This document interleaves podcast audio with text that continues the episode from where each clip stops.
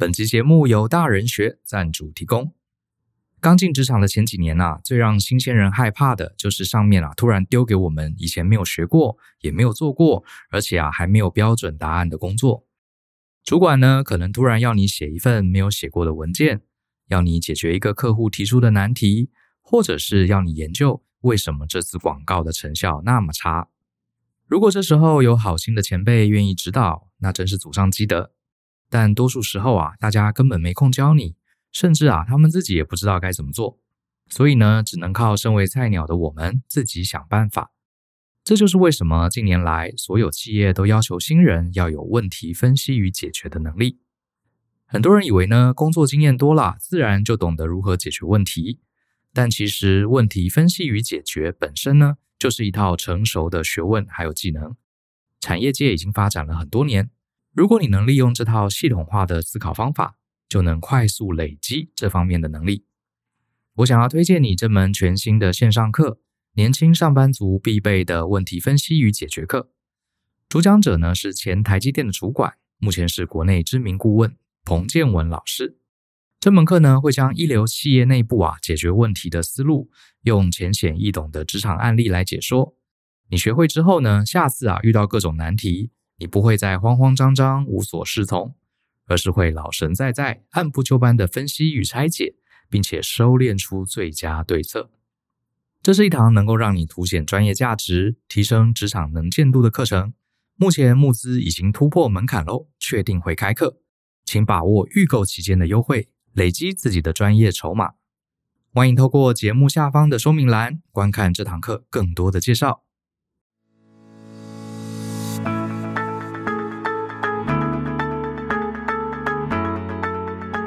欢迎收听大人的 Small Talk，这是大人学的 Podcast，我是 Brian。我们在前几集啊有聊到天赋与热情。好，我常常强调，呃，如果你能找到一个符合你天赋跟热情的工作，很多职场上的痛苦都会呃迎刃而解。哈，我是我是自己一直很相信这个观念。那我们之前也谈了，呃，很多人对于热情的一些迷思，比方说很多人以为啊，只要找到自己有热情的工作。应该就是每天开开心心上班，非常愉悦哈，笑着上班，微笑着回来。那其实我也讲，其实不是这样子哈。真正处在热情工作的人，他其实看起来不一定是轻松愉快的，呃，他可能甚至压力很大，哈，很努力的要突破。可是呢，如果这个工作真的是他热情所在，即使他很辛苦，最后完成了成果之后，他会充满了非常非常高的这个满意度，非常高的成就感，让他想要再努力一次，更上层楼。这个才是真正的热情。那那集获得蛮多回响哈，那今天我也想补充一下关于天赋这件事情，其实很多人也是有迷思，包含我自己以前，好，我也是误解了天赋的意思。怎么说呢？嗯，我们都会以为说，我可能，比如说我数学很好，好，我将来才能当工程师，才能当这个数据分析师，或者是我从小音乐的观念就很强，哈，绝对音感很强，我将来就是一定要当音乐家。相反的，我想当音乐家，可是我从小呢音感就很差，或者是呢我想要当工程师，这个可是我数学很差，哎呀，我就应该不能当工程师。像我遇到很多的我的学生，他们常常会说：“老师，我很想去当工程师，或是我很想当数据分析师，可是呢，我觉得我应该不行，因为我从小到大理科就很不好。”好，呃，很多人会提出这样的疑问。我觉得这部分其实我后来，我今天可以跟大家讲很多我身边的人，还有我自己的一个真实的例子。举个例子来说，从小就不太会画图，而且也没有什么好的空间观念。你觉得这样的人长大能当很优秀的建筑师吗？还有从小数学就很差，常常考数学考不及格，将来还能当一个好的工程师，甚至当好的一个呃创业者、经营者，而且是很擅长数字跟经营的人吗？好像很难。从小国文就考很烂。啊，国文是一个弱项，还有机会长大以后靠文字吃饭吗？这听起来好像都是很让人匪夷所思。可是我得说，以上的答案都是肯定的，而且我都有真实的例子，包含有些例子就是我自己本人。哈，那我今天要告诉大家，并不是说哦，这些人没有天赋，所以他有志者事竟成啊，或是说什么成功是靠一分的天才，九十九分的努力。你虽然没有那一分的天才，可是你可以拼命努力啊。好，这些都是鸡汤。哈，今天这我不是要讲这些，当然努力很重要。啊，当然很很重要。可是我今天要讲重点，完全不是靠努力来弥补天分这件事。我要讲的是，很多时候你觉得自己没有天分，很可能只是因为你对天分的界定，或者是你身处的那个环境，还有你可能使用这些专长的那个呃情境，好，就我们叫 context，就是它的背景不对，所以你以为你自己没有天分，其实换了一个场景，你可能突然间觉得自己数学能力还蛮好的，你可能突然觉得其实你是可以呃做出很棒的建筑的。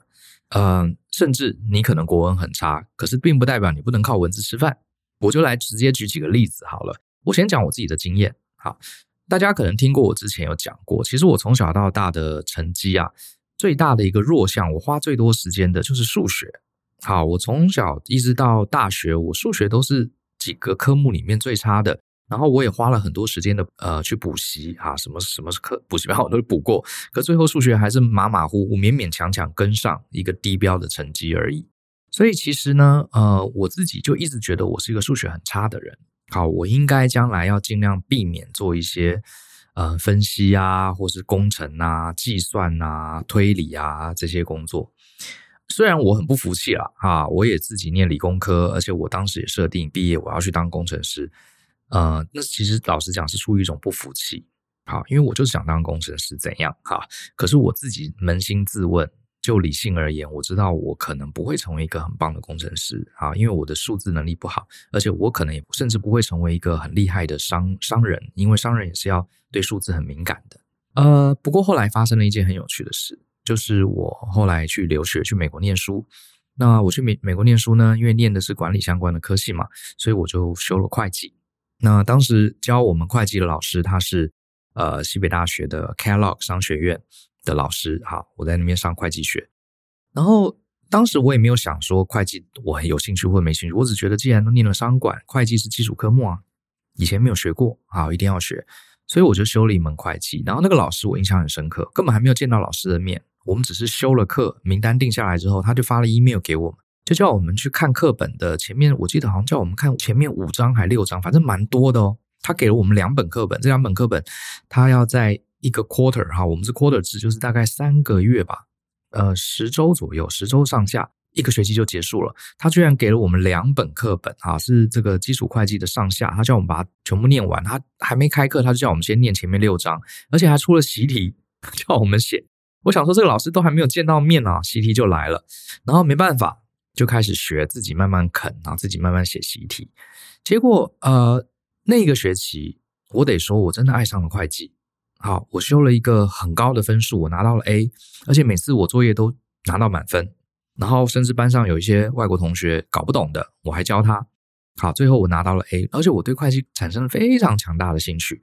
一直到后来，哈，我都会去看一些财报，看一些会计的书，甚至后来在大人学，我自己也开了一个基础的财报课。好，那是我很喜欢的一门呃商业的课程。我后来就发现，哎，奇怪，我从小到大数学那么差，可是为什么我对会计超级有兴趣？我不但不觉得有压力，而且觉得很好玩，而且我成绩后来也拿得很好。我后来才得到一个体悟：数学不等于数字。哈，就像是很多了不起的数学家，他也不一定懂得理财，这是两回事。可是这个观念是我一直迟迟到去国外念了硕士班，我才真正体悟到这件事情。我从小到大就以为我不能做数字的工作，因为我数学很烂嘛。可是后来我才发现，这个看法其实太武断了。我们其实不应该用学校里面的学科来跟你的天赋画上等号。数学不好就不能做数学的工作吗？我以前觉得当然是啦。可是我后来发现，它跟你用这个数字的情境有关。就像我以前在学校里学数学的时候，我常常觉得有一些数学的概念理论真的太抽象，而且我觉得它没有用。我不知道他这是要干嘛的，比如说像以前我们学一些什么方程式，好，然后这题解不出来，然后呃，这个老师就说，哦，你分子分母你同乘上一加 x，你试试看，然后最后同乘一个一加 x 就是乘上一嘛，然后最后哎这边化掉这边消掉，最后就解了，很神奇就解了。可是有些同学就觉得很好玩，数学很好玩，可是我觉得数学烂透了，这有什么意义呢？对不对？你大概可以理理解我的想法。一个看已经看不懂的数学式，你在莫名其妙什么上下同乘一个同样的东西，然后最后突然间有一些数字就可以消掉，然后最后就得到答案。这个答案又是又代表什么？它能帮助我做什么事情？所以我其实是不喜欢数学，我觉得这个很无聊。还有就是像三角函数，哈，比如说这个长边分之呃 a 啊 c 分之 a 叫做 sin，啊 c 分之 b 叫 cosine，然后 sin 平方加 cosine 平方等于一，还要写证明。我想说，What's the point？你三角形就是三个边，呃，汇成一个关系，为什么要特别把这个取叫 cos？为什么叫做 sin？然后什么 tangent、cotangent，然后还会 sin 平方加 cos 平方刚好会等于一，so 又怎么样？又如何？然后整个数学课就是在学这些东西，然后呃，也很少老师跟我们讲学这个到底意义在哪里，用在哪里。所以我以前数学很差，而且我也觉得数学很，我不知道为什么，呃，这个学问到底意义在哪里？可是我好像又知道它很重要，所以当时就是在一种很怀疑的心态去学这个数学。好，所以当然成绩也不会很好，因为我的大脑潜意识里告诉我这是一个没有意义的东西。好，虽然它有一些很好玩哈，同乘一个什么数字就会解这个题，可是我觉得这好无聊。可是后来我发现我的心态到了研究所之后不一样，在修会计的时候是不一样的，因为会计很多人修得很痛苦哈，我周围好多人呃这个念商出来的，他们都觉得学会计很痛苦，甚至还很多人修不及格。可是我觉得会计太有意思了，它好像医生一样。当时我呃因为我已经工作过一段时间了，好，所以我知道管理，我知道营运是大概是怎么回事，有一些粗浅的了解，我才去学会计。我突然觉得以前好多的问题都解决了，因为会计这些数字，每一个数字都是有意义的。啊，比如说销货成本，比如说什么叫做营收，什么叫做净利，什么叫做税后净利，什么叫做 break even，什么叫做借方，什么叫做贷方，啊，这个什么叫做现金流量？因为这些东西对我来说它是有意义的。比方说，我以前就搞不懂为什么有些公司它明明赚很多钱，可是会付不出薪水，而且还跟呃，员工说今年我们公司现金流量不够，所以呢，呃，奖金可能要延迟发放。甚至有些公司明明就赚了很多钱，东西也卖得很好，可是它破产了。像有一些，呃，像我曾经就看过有一些家里附近的餐厅，他每天都坐得满满的，都大排长龙，结果最后餐厅倒了。我就觉得这背后一定有一些原理，可是我不懂，这到底是怎么回事呢？最后我才发现啊，原来会计全部都有解释这些事情。啊、全部都有解释，我才终于理解啊、哦，什么是现金流，什么叫做这个应收账款，呃，什么叫做这个呃，生意好不等于有赚净利，我突我突突然都懂了。所以呢，我在学会计的时候，我非常感兴趣，因为会计对于没有上过班、没有经营过公司的人，他也觉得很抽象，什么借方贷方，为什么一定要这样子？好，莫名其妙。可是对于我已经理解这些东西的人，我再去学会计，等于是把我脑中的一块呃失去的知识的拼图啊，帮我拼上了，所以我非常舒服。啊，学会计都是一种舒服的感觉，就哇，原来如此啊，原来这样看就可以看出来，所以我会计也学得非常好。后来我才理解到，数学不等于数字，这两个东西是不一样的。我对于一些什么微分方程啊这些东西，微积分啊，我可能没兴趣，也不懂。可是数字并不代表我就不能做数字的工作啊，所以后来呢，我成为一个经营者，我发现，在顾问的行业里面，不是每个人都对于财报、对于会计非常非常熟悉啊。可是我当时就认为，顾问一定要懂财报，一定要懂会计。结果我甚至还帮助我周围的一些家人朋友，他们可能是自己创业的，可是他居然看不懂财报，他居然搞不清楚他公司到底赚钱还赔钱。他看今天公司很多人来，很多人买，他就以为他赚钱了，殊不知扣掉成本之后，扣掉房租、固定成本、变动成本扣掉之后，他其实没赚什么钱。可是他没感觉，他只觉得，诶，我生意很好，可是为什么我户头里的钱越来越少？他不知道。这时候我就会去帮他看财报，帮他分析，我就会发现他的问题所在。你不觉得这样的能力太好玩了？可是这是我以前在学生时代，我完全想象不到我有这个兴趣，有这个能力。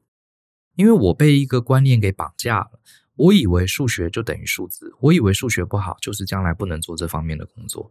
后来我发现数学不等于数字，所以每一个科目里面它其实都是有细分的。第二个，我发现在考卷上的数学我没兴趣。并不代表真正公司的财报用来解决问题这样的一个呃问题，我没兴趣。好，解题是写在数学考卷上的问题，我觉得很无聊。上下同乘一加 x 等于消去，然后最后得到一个答案，我会觉得这这这到底意义在哪里？可是今天如果我能懂这些数字，我用它来帮助哈我的客户解决他经营的问题，哇，我觉得这个太好玩，太美了，这门学问。所以幸好我有这样的经历，我才会跟同学讲说，你绝对不要妄自菲薄哈。这个我以前哪一门科目不好，是不是我就没有这方面的天赋？好，千万不要用学业成绩来为自己下个定义，因为第一个学校的科目有一科叫数学，可是数学里面分很多很多东西。好，说不定你解微分方程、解方程式你不懂，可是你的统计搞不好很厉害。好，就像我，我的数学可能总括来看，我不算是一个数学很厉害的学生。可是我的会计就学得很好，我对数字观念啊，跟财务有关的观念，我是还蛮有 sense 的。好，所以不要把这两个化为同样的等号，它用在不同的情境下，你可能突然就变成一个数字能力很强的人。我再讲另外一个我个人的经验，这个经验是我在研究所的时候，那我在这个大学的时候，我也知道 大家可能也听我提过哈，我大学的时候其实呃大，尤其大一大二哈，我的成绩不算很好。那我们念的是土木工程，有一门必修课，很重要的课叫材料力学，我印象很深刻哈。那门课我修的蛮差的，就是呃学籍平均好像刚好七十还七十一。好，我还记得。那那门课对我很多的同学来说，他们觉得材料力学很好玩又很简单。我记得我的几个很比较 close 的大学同学，他们都修到九十几分。好像我的几个学长甚至有拿到快满分材料力学，他们都觉得材料力学在土木工程的。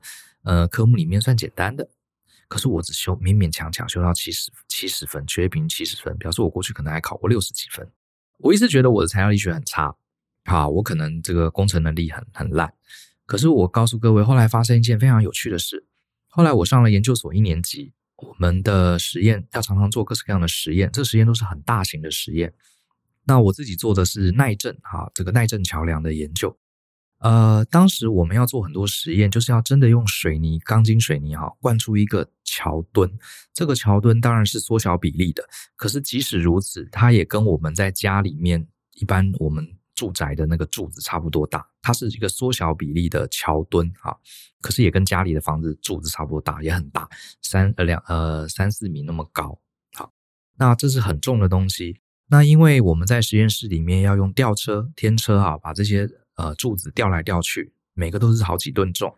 那你这个柱子要怎么吊？上面在灌这个水泥的时候，就要埋一个钢筋，把它做成一个钩子啊，埋在钢筋里面。这样子，等这个水泥柱灌好的时候啊，我们就可以用吊车把这个钩，用这个钩子把它吊起来。好，这时候出现一个问题，你要做这个钩子，这个柱子那么重，你这个钩子到底要用多粗的铁条、多粗的钢筋，才不会让这个钩子一勾就断掉？这是一个，其实这个是一个材料力学非常非常简单的问题，好，非常简单的问题。可是当时呢，我跟我的研究所的同学们，我们就傻住了，想说，哇，这个好可怕，万一这个钩子不够强啊，断掉了，掉下来，那它会扎死人的。就算不扎死人，可能地上有一个大洞，哈。所以我们很紧张。你看啊，这也是我们教育有趣的地方。我们大学上了四年，每天都在学各式各样的力学，学各式各样的分析。可是，当我们真正面对要设计一个这么简单的结构，哈，就是一个钢筋弯成钩子，这钢筋要多粗？只是遇到这个问题，我们大家就傻眼了。你知道，这就是当这个问题写在考卷上，跟这个问题用三 D 的方式出现在你眼前，这两个是一个非常大的鸿沟。好，我跟我觉得我们教育就是刚好很缺这一块，所以很多人学在学校里面，什你问他什么科目，他都会，他可是他真的亲眼看到这个问题，他连不起来。就像很多人考英文考得很好，看到外国人一句话都讲不出来，这是一样的一样的概念。好，我们工程科系人也遇到这样的问题。然后当时呢，我的几个同学成绩都其实比我好很多，他们都是那种材料力学修九十几分的人。然后我就想了一下，然后我就拿了一张纸，我就算了一下这个弯钩。然后呢，结论就是，我就跟我同学说，嗯，这个啊、这个东西啊，差不多用七号钢筋。就没有问题，可是我们加一点安全系数，所以我们用十号钢筋就百分之百 OK 了。然后呢，我的同学就很讶异，因为一个以前材料力学成绩修最烂的人，居然是第一个算出来，而且还知道怎么算。然后我就拿给他们看算式，然后我同学还不相信我说，你怎么算的？然后我说应该是这样吧，我也不是很确定，我就拿给他们看。我说这个不是材料力学前面两章教的内容。结果他们看了一下我的算式，他们找不出毛病，可是又觉得很怪。还我记得还有一个同学跟我说：“老师好，不是这样子吧？是这样算吗？”我说：“我也不确定，可是我觉得这不就是材料力学一开始教的这个抗拉力、抗剪力，不就这个公式吗？那我用这个钢筋算出来，抗拉力、抗剪力是那个最大承受度两倍，所以应该安全吧？”结果我的同学半信半疑，我老实说我自己也没把握。结果呢，我们就拿这个算式啊去给我的教授看，教授一看就说：“嗯，很好，对，用十号筋。”哇哦！我那时候超高兴的，原来我一个材料力学修这么烂的人，我居然真正用对的公式解决了真正对的问题。好，这件事情给了我很很大的激励，也给了我很大的启发。我后来才发现，我自己到底是个什么样的人呢？其实我后来有在想，为什么我在大学时候成绩那么差？因为我是一个很任性的人，就是当我在学习一个抽象的东西的时候，我一定会去想。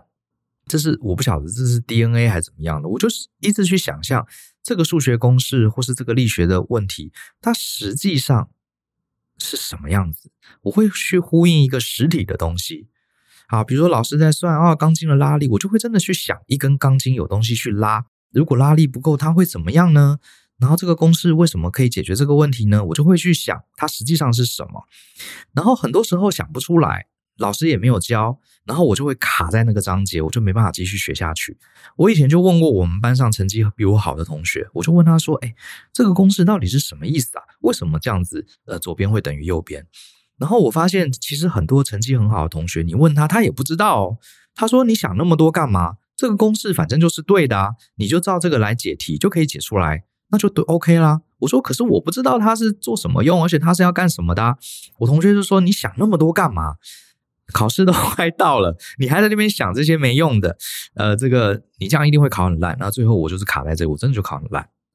好，所以我成绩不好，一直就是因为我很任性，我想要搞懂这个东西到底是干什么用的，它实际上出现在我眼前是应该长什么样子，我很在意这个。所以我以前很喜欢看那种 Discovery 讲什么呃什么工程科技的。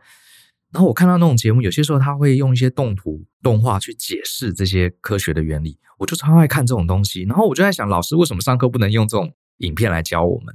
可是实际上，因为大家课业太重了，老师不可能有时间一个一个这样教，而且要考的东西又太多，所以我每次都没有搞懂，没看完所有的内容，我就去考试，最后就考很烂。那我的同学他们比较务实。他们可能也没有完全搞懂，可是他们觉得这个以后再搞懂就好了。先把这个东公式怎么用先熟练，把题目练熟，最后他们就考得很好。好，那我可能就是没搞懂考试的这个 技巧了，好，就常常卡在这里，所以成绩很烂。可是你看刚刚这个例子，哈，这个解题的例子，虽然我过去成绩很烂，可是我学过的东西，其实我是能呼应到真实世界的。所以当时这个弯钩的问题。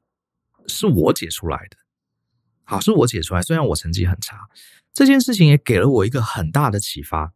很多时候，我们传统的教育非常重视考试，所以我们某一个科目考得不好，我们就会误以为我这个科目不行。就像我当时觉得我的材料力学烂爆了，我材料力学不行，我应该没办法当一个好的力学工程师。可是没想到，真正的力学工程师，当他解决是在眼前很实际的问题，今天就有一根两吨的柱子，就有一堆钢筋放在前面，就有一个吊车，你得去选对的钢筋来勾这个吊车，而且让这个柱子不能掉下来。遇到这种问题，诶，反而因为我以前在学材料力学的时候，我有去思考过类似的具体化的这个模型，所以反而是我是能解出来的。好，那后来呢，我呃进入了。真正进入了工程领域，我当工程师的时候，我就发现，确实以前在学校里面成绩好的同学，他在这个解决计算的问题的时候，他是比我快的。可是呢，有些时候我们在解决一些复杂没有标准答案的问题的时候，诶，我觉得我是还蛮厉害的。像我当工程师的时候，我不是一个很厉害的工程师，因为工程师要懂很多公式，要很会算，这方面我很差。可是后来我当专案经理的时候，比如说啊，我们要挖一个。基础，可是后来下大雨啊，导致这个土壤松软。我们照原来的这个挖掘方法，土会瘫掉。这时候大家就在想，哎，那我们怎么办呢？要怎么怎么用其他方法呢？哎，这时候我就常常想出一些奇怪的方法，比方说，哦，我们可以先排水，先挖一个沟，把这些水引到哪里去，然后我们再怎么样怎么样怎么样。这些建议不是用计算的，可是真的能解决问题。我发现我对于这种具象问题的解决能力，其实我不输给那些很优秀的同学。可是最后大家说，那这个沟要挖多深？好，很抱歉，交给厉害的人去算，我不会算。好，所以那你说我这个我这个人不能当一个好工程师吗？我不能成为一个很优秀的工程师吗？后来我其实工程业做的也不差啊，只是我可能对于数值分析这不是我的强项，可是对于解决具体的问题我很不错。可是事实上呢，要完成一个复杂的工程专案，这两种人其实都需要啊，对不对？后来我才发现，在工程业有很多很厉害的前辈，他其实学历根本就很差，诶，他根本可能连呃这个大学都没有念。我那时候有遇到一些前辈，可是他工程能力超级强。我在第一份工作在做这个建筑工程的时候，也有一个香港的工程师，后来他跟我说他在香港只念到国中，诶，他只念到国中，诶，可是他不讲，我真的不知道，因为他工程能力超级强。每次我们遇到一些奇奇怪怪的问题，真的连那个德国哈硕士的工程师都解不了的，他就拿一张纸，这边画画，那边画画，这边改改，就说来，我们这样做，这边打两个螺钉，把这块用焊接焊起来试试看。然后工程师一算，哎，可以耶，而且不用花什么钱，这超天才的。可是你叫他算，他可能不会算，可是他可以提出一个让大家傻眼、超强的解决方案。我们。绝对不能没有这样的人，所以我想跟各位同学啊，不是各位同，对不起啊，当老师当习惯，各位听众讲一讲，你不要妄自菲薄啊，你不要因为你以前在学校里某个科系不好，你就觉得我这辈子不能做这个工作。学校的科系、学校的科目，那个真的是不能当做什么对比，因为你真正遇到真实的工作，不是用这些科目在分的啦，好，不是用这个科目在分的，好。再讲，刚刚有讲到英文，对不对？我讲一个我朋友的经验。我在美国工作那几年呢，有认识一个呃，在美国的一个台湾朋友。然后呢，这个朋友呃，因为他这个跟我太太是念同一个语言学校，所以他们就认识了，都是台湾人嘛。那我们刚去这个纽约，人生地不熟，所以就。他在纽约待比较久，就会带我们去买菜啊，带我们去吃饭啊，然后介绍一下哦，什么叫怎么去办驾照。他带我太太去办驾照，后来也办成功，就还不错哈，就陪他。然后后来他也来我们家玩，我就发现他的英文讲得蛮好的，可是他的英文发音不是那么漂亮啊。我们所谓漂亮，就是讲得很像母语者，可是他的听力超好，而且他的反应很快，就是很流畅、很顺。虽然听起来不是我们那种啊，像那个很厉害的英文老师，好像我们 Joy 老师讲话就很像是外国人，他不是，他的文法可能也不是很标准啊，发音也不是很漂亮。可是你发现他在纽约遇到任何事情，他都可以很顺畅的跟外国人对谈如流，然后把这个问题解决。然后我就很好奇跟他聊啊，后来认识久了，我才发现。他其实从小到大英文是很差的，甚至他的学历也不高啊，他并没有念很了不起的大学。可是他后来是因为嫁到美国，然后他很向往可以在美国这样的大城市上班，所以他就去打工啊，到处去工作，可能当店员啊，或是呃去餐厅啊打工之类的。因为他觉得哇，好棒哦，我的梦想成真了哈！我在这个全世界第一流的大城市里面，虽然做的工作是服务业，是一个小小的工作，可是他还是觉得好棒。整件事情就很开心、很幸福，所以他就很努力的用他的英文。他本来英文也不好，可是他就很高兴啊，跟他的客人、跟他的客户介绍产品啦，帮他们做服务啊，非常开心。因为他整个情境他是觉得很喜欢的，好，觉得自己在一个大城，像《Sex and City》里面的女主角一样。结果就是因为这样子，就他的英文练得超强，听力很好，听得懂各式各样的俚语，然后回应也非常快。老实说，他的英文会话能力。比我这个在美国读过书的，好，这个 从小英文成绩就很好的人还要强。有些时候碰到老外突然间跟我讲一个什么笑话，我还没听懂，他的他就听懂了，还翻译给我听，真的是 amazing。所以你说，如果今天是你，你要去美国或是英国这些地方上班，然后你发现你过去英文考得很烂，你是不是也会害怕，觉得哎呀，英文就是我的弱项？我绝对不可能在这种一流的国家流利的讲英文，因为英文我就是很差嘛，我没有这个天赋嘛。好，其实你看，这就是一个明显的例子。你可能是在上英文课在英文考卷上你没有天分，可是不等于你真正在国外跟外国人对谈你没天分，因为这其实完全两件事情。这完全是两件事情，我真的要跟各位讲，这是两件事情。事实上，我也可以举出超多反例，有太多从小到大英文成绩就很好的人，到了国外很难跟人沟通。好，所以你不要拿你从小到大英文成绩不好当做一个障碍，就判定自己这辈子不可能成为一个数位游牧民族，到处去玩，到处跟外国人交朋友。其实这真的是两件事。你只要愿意，你只要很 enjoy 讲英文这件事情。其实你就是不要去想去查什么文法句型，你就是想办法沟通，想办法解决你眼前的问题，最后你英文就好了。好，不要千万不要妄自菲薄。那刚刚也提到，从小到大空间观念很差，不会画图。如果这个小朋友去做性向测验，他说我想当建筑师，结果呢，学校做性向测验，你空间观念很差，画图能力也很差。可能老师会建议你，哎，你要不要考虑做别的？你不要去当建筑师，因为建筑师非常吃绘画，还有空间观念，对吧？我们都这样认为。可是我就有一个同学，他不会画图，空间观念超烂，可是他后来成为了不起的建筑师。好，我不能讲他的名字，他就成为一个很厉害的建筑师。你说怎么可能？对，他在。念建筑系的时候，确实在做设计，在做快速设计，在绘图这些，他很辛苦，成绩也不好。可是这完全不能阻挡他当一个优秀的建筑师，因为他其实对于建筑很有美感，而且他很有创新的观念。你叫他去算这个柱子多宽多高啊，这个进光量多少啊，或者是呃做出一个很复杂的结构，然后他然后把它盖起来，诶，这还可能还真的不是他的专长。可是他非常热爱建筑，他非常热爱各种光线阴影。他对于这个一个人住在一个房子里，对于空气、对于尺度、好，对于光线、好动线这些东西，他很敏感。他甚至还念了建筑史的研究所。他了解自古以来各式各样的建筑，其实就是为了人类生活而服务的嘛。这些建筑好在哪里？在什么样的环境？好，为什么中国的建筑就一定是木头做的？就一定是悬梁、好尖顶？为什么在欧美就一定是石头做的，而且常常是平顶？为什么？这些都是有原因的。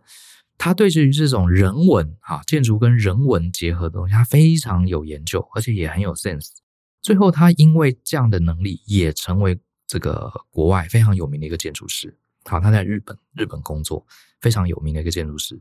所以你看，一个不会画图、没有空间观念，在传统非常非常制式化的教育里面，你就。不可能当建筑师吗？可是事实上，建筑师要的真的就是画图吗？难道你，我们反过来讲好了，你很会画图，你空间观念很强，你就能成为好的建筑师吗？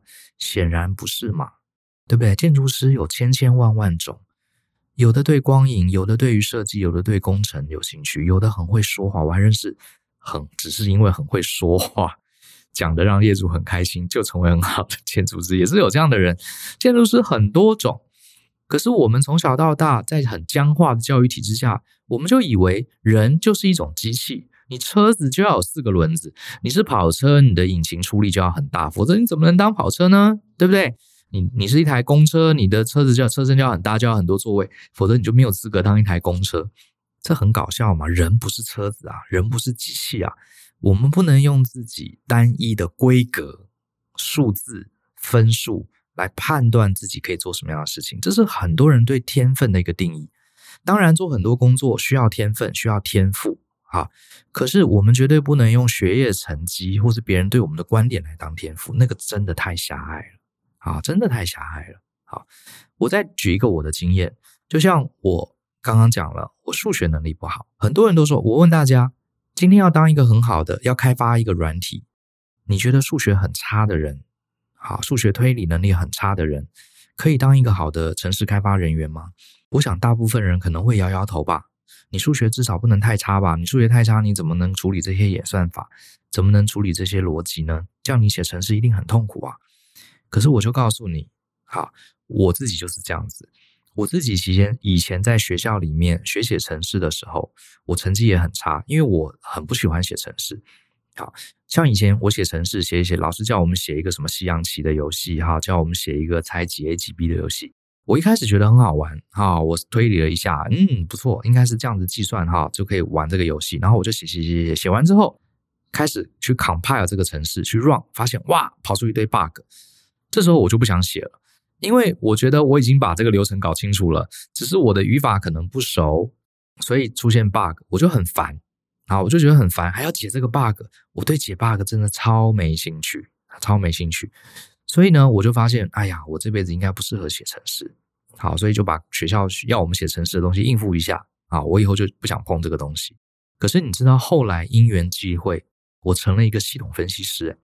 你会觉得莫名其妙。后来我才发现，其实要开发一个好的软体系统，你不一定要真的会写程式，我们还需要另外一个角色，叫系统架构师、系统分析师。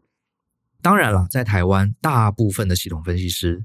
其实都是从 programmer 好写程式的人身上来的，可是我那时候就是在，我一直觉得我是没有资格当什么系统分析师，我自我是一个没有资格去开发程式的人，因为我在连在学校里写这么简单的程式，我都不想去解 bug。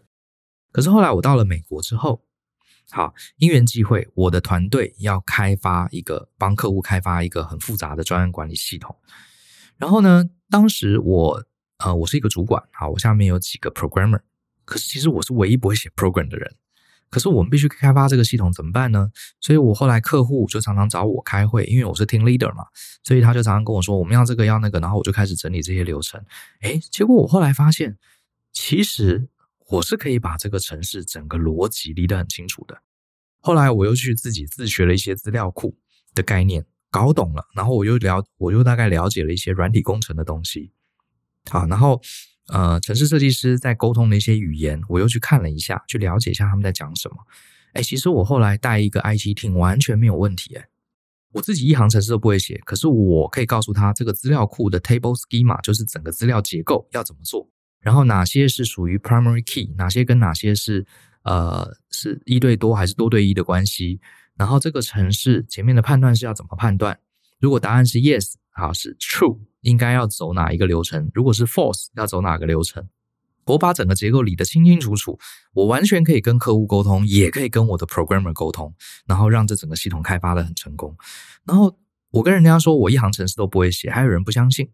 好，可是事实证明，我就完成了这个系统。后来我们公司啊、呃、自己在架这个大人学的系统的时候，我们也曾经遇到一个资料库的问题，我也是跟开发团队讨论。后来这个资料库整个架构还是我建议开发团队的。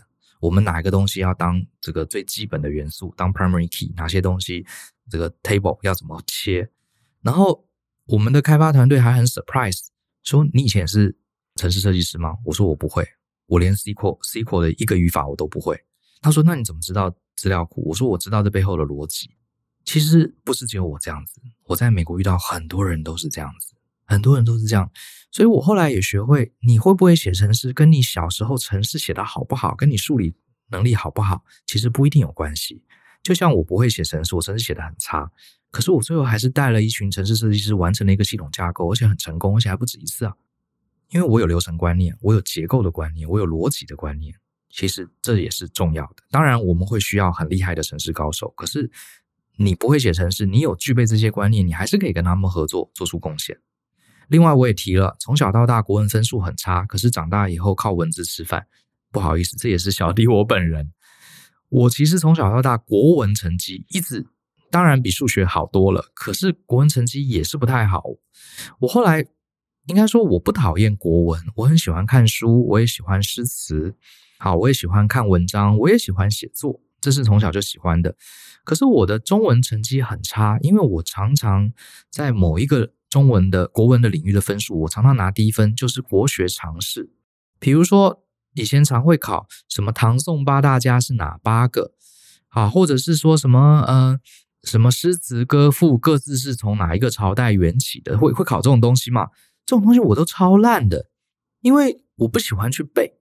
我觉得唐宋八大家就有八个人嘛，我要背八个人的名字干什么呢？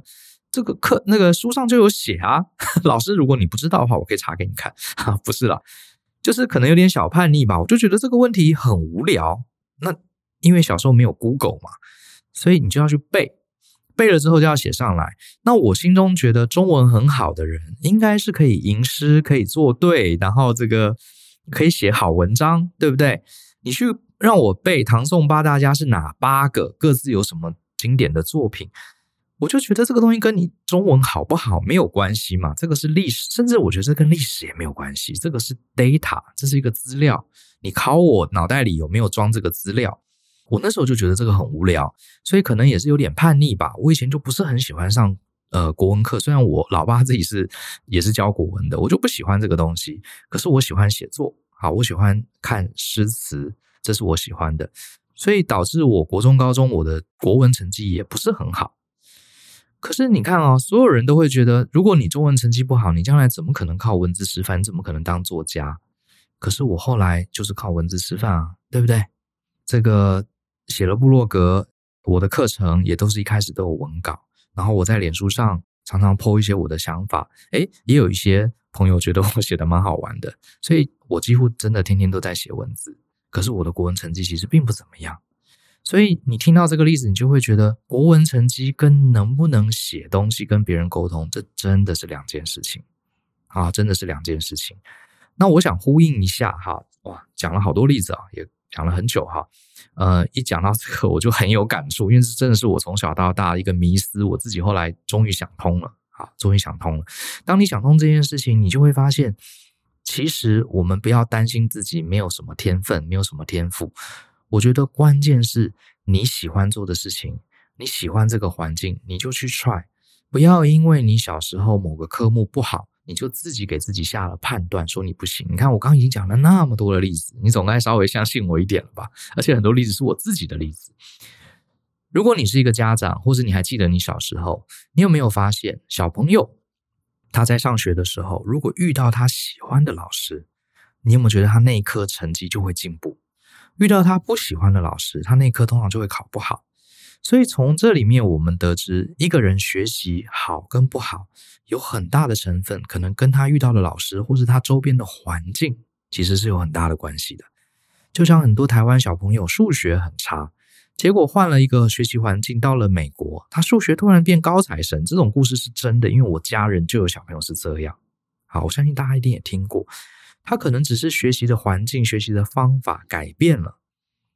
好，他突然间就。在这个领域成为很棒的人，那当然，我今天也不是要来这个呃检讨我们的教育哈。其实没有一个国家的教育是完美的，台湾的教育有它优秀的地方。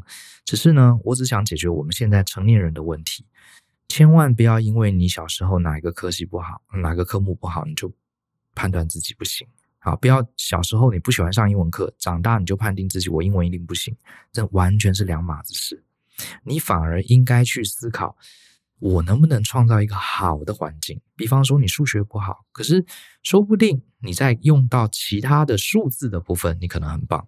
你从小英文考不好，说不定你进到一家你喜欢的公司，跟你认同的一群外国人一起讲话，说不定你英文超好，大家都觉得你很会沟通。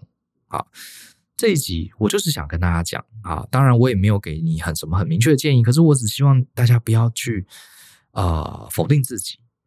好，不要否定自己。只要你对这个东西有兴趣，比如说你喜欢画画，可是你从小到大就画得很差。你想要唱歌，可是从小到大人家就说你五音不全，你怎么能去当歌手？哦，no no no，那是完全两码子事。哈，那是完全两回事。你真的不用担心，好不好？就去做就对了。那你唯一要努力的不是去质疑自己，你唯一要努力的是去做，而且要去找适合的环境。